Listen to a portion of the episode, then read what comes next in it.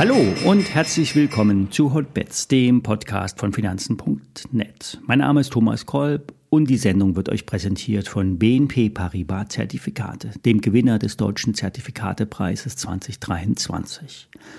Und wie immer, alle nachfolgenden Informationen stellen keine Aufforderungen zum Kauf oder Verkauf der betreffenden Werte dar. Bei den besprochenen Wertpapieren handelt es sich um sehr volatile Anlagemöglichkeiten mit hohem Risiko. Dies keine Anlageberatung und ihr handelt auf eigenes Risiko. Letzte Woche war heftig an der Börse. Die Indizes haben nämlich wichtige Unterstützung durchbrochen. Doch es gibt auch Hoffnung, auch wenn die Sorgen derzeit noch überwiegen. Genau vor einem Jahr, im Oktober 2022, gab es ein Tief. Damals waren es vor allen Dingen die Tech-Werte, die am Boden lagen. Und heute, ein Jahr später, sind es die angesprochenen Tech-Werte, die den Markt stützen. Es sind die kleinen Werte, die schwach sind. So schwach, dass es historisch sogar ungewöhnlich ist. Der Russell 2000, der marktbreite Index für die mittelgroßen Companies, macht neue Tiefs. Doch jetzt gibt es auch Hoffnung auf Unterstützungsbereiche. Die laufende Berichtssaison, die verläuft eigentlich ganz gut. Aber für die Unternehmen, die ihre Prognosen anpassen müssen, für die läuft es ausgesprochen schlecht. Bei der Einordnung der Indizes kann beim S&P 500 die 4150 Region genannt werden. Hier liegt die Heavy Traded Zone seit 18 Monaten. Hier hat Angebot und Nachfrage eine breite Basis. So die Hoffnung.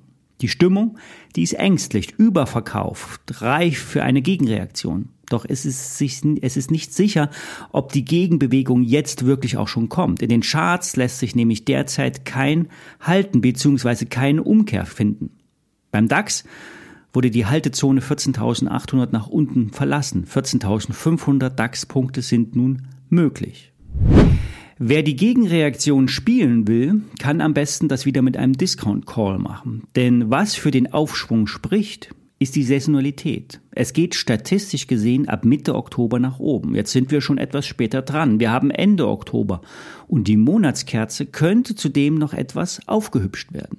Doch wie gesagt, es gibt keine Signale im Chart, nur die konträre Haltung zum Markt gibt das Argument zum Kauf. Dazu muss ein Schein gewählt werden, der im Geld ist und auch noch länger läuft. Bisher habe ich immer Scheine mit Laufzeit Mitte Januar genommen. Jetzt muss man aber ein paar Monate mehr nehmen bis März 2024. Die WKN lautet Paula Cäsar 0 Heinrich X 7. Das Papier hat einen Basispreis von 13.700 Punkten und ein Cap von 14.200 Punkten. Steht der DAX am 15.03.2024 über 14.2 werden 5 Euro ausbezahlt. Das Papier steht derzeit bei 4 Euro. Aber ich will nicht unbedingt bis zum Laufzeitende halten. Wie immer geht es mir bei dem Produkt um 10 Cent, vielleicht in der Bewegung, die der Schein in der Erholung gut machen könnte. Die Erholung sollte mindestens bis 14.800 Punkte gehen. Erst über 15.000 wäre die Abwärtsstrecke unterbrochen. Richtig gut wird es erst über 15.500 Punkten im DAX. Das heißt, es ist nur ein Erholungstrade, der gespielt wird. Hier nicht zu gierig werden, lieber mit kleiner Size einsteigen und zur Not nochmal nachkaufen, wenn es weiter abwärts geht. Eine Aktie, die eine lange Leidensstrecke hinter sich hat, ist LPKF Laser. Vom Hoch hat die Aktie 80 Prozent verloren. Aber nach dem Update vom dritten Quartal gab es eine Erleichterung im Kurs. Das lag daran, dass das Ergebnis im oberen Bereich der Schätzung lag. Wenn alle geplanten Auslieferungen im Q4 durchgehen, wie angekündigt wurden, könnten im Best Case 135 Millionen Euro umgesetzt werden. Die Marge schwankt zwischen 3 und 7 Prozent. Das sind ungefähr 4 bis 9 Millionen Euro. Mittelfristig soll die Marge wieder zweistellig werden. Die Bewertung ist nach dem Abschwung im Aktienkurs durchaus attraktiv, so die Experten. Ein KGV von 10 auf den Schätzungen von 2025. Aktuell ist das natürlich noch deutlich höher. Der Börsenwert entspricht dem Doppelten des Buchwertes. Haug Aufhäuser hat das Kursziel für LPKF Laser nach den Zahlen etwas revidiert, aber mit 20,50 Euro ist der Kurs aber sehr weit entfernt von dem aktuellen Kurs, der beträgt nämlich 7,20 Euro. Mir würden 10 Euro reichen. Ich bin investiert und bleibe derzeit dabei. Die gleichen Analysten von Haug Aufhäuser haben das Kursziel der Cherry stark rasiert, von 12,50 Euro auf 5,70 Euro. Dafür aber ebenfalls die Einschätzung bei. Die Aktie wurde nach meinem Wissen vorher noch mit Halten eingestuft. Und wenn man die letzte Meldung so liest, könnte man glauben, dass der Vorstand von Cherry nichts Positives sagen wollte. Zum Halbjahr sollte der Direktvertrieb für Tastaturen und Office-Equipment über die eigene Website und über Amazon angeschoben werden. Im Medizintechnikbereich wurde sogar eine Übernahme kolportiert. Es sollte im Cloud-Dienstbereich für Arztterminals zugekauft werden. Wiederkehrende Erlöse statt Einmalumsätze. Doch die letzte Meldung zum dritten Quartal, die sah nicht gut aus. Es wurde Trübsinn geblasen. Von unzureichender Wettbewerbsfähigkeit im Marktsegment für Keyboard-Switches ist die Rede. Das ist das Kerngeschäft. Und bei dem Verkauf von den Terminals für die Arztpraxen ist nach Unternehmensaussagen Zurückhaltung zu spüren. Das E-Rezept wird nur schleppend umgesetzt. Und bisher hat vor allen Dingen die Kassenärztliche Vereinigung die Kartengelesegeräte für die Ärzte subventioniert.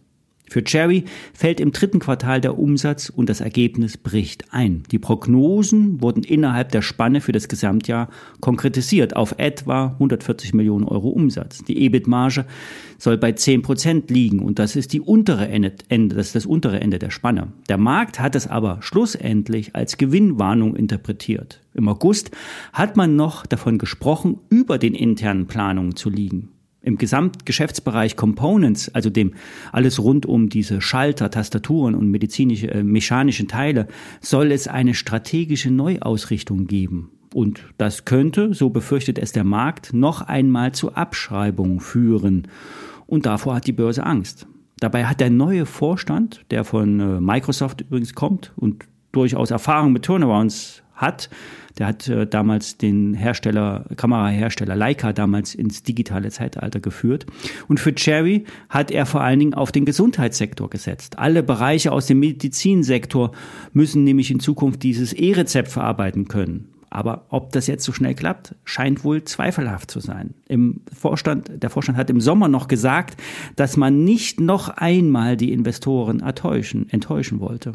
Daraus wurde nichts. Entweder es, wirkt, es läuft wirklich so schlecht und es gab keine guten Nachrichten oder man wollte es einfach nicht. Im August tönte es auf jeden Fall noch anders. Das macht jetzt alle sauer. Die Aktie, der Aktie hat es brutal geschadet. 2,50 Euro, so der aktuelle Kurs. Es sind 50 Prozent Kursverlust in 14 Tagen. Das vom Vorstand aufgesetzte Aktienrückkaufprogramm hat Anteilsscheine zu durchschnittlich 6,80 Euro gekauft. Das ist unter dem Kursziel von Haug Aufhäuser. Und schlussendlich hat die Firma rund 20 Millionen Euro in eigene Aktien gesetzt. Das nur noch jetzt ein Drittel wert ist das Paket. Jetzt stellt sich die Frage, dabei bleiben oder raus mit der Aktie. Ich bleibe investiert. Der Vorstand hat am 15. November die Chance, etwas Positives zu finden. Soweit für heute. Die Woche kommen viele Unternehmenszahlen und auch umfangreiche Konjunkturdaten. Die US-Notenbank wird wahrscheinlich eine Zinsanhebungspause einlegen. Dafür bleibt es insgesamt am Markt wirklich spannend. Ich bringe diese Woche jeden Tag einen Podcast. Wir hören uns also morgen wieder. Bis dahin alles Gute.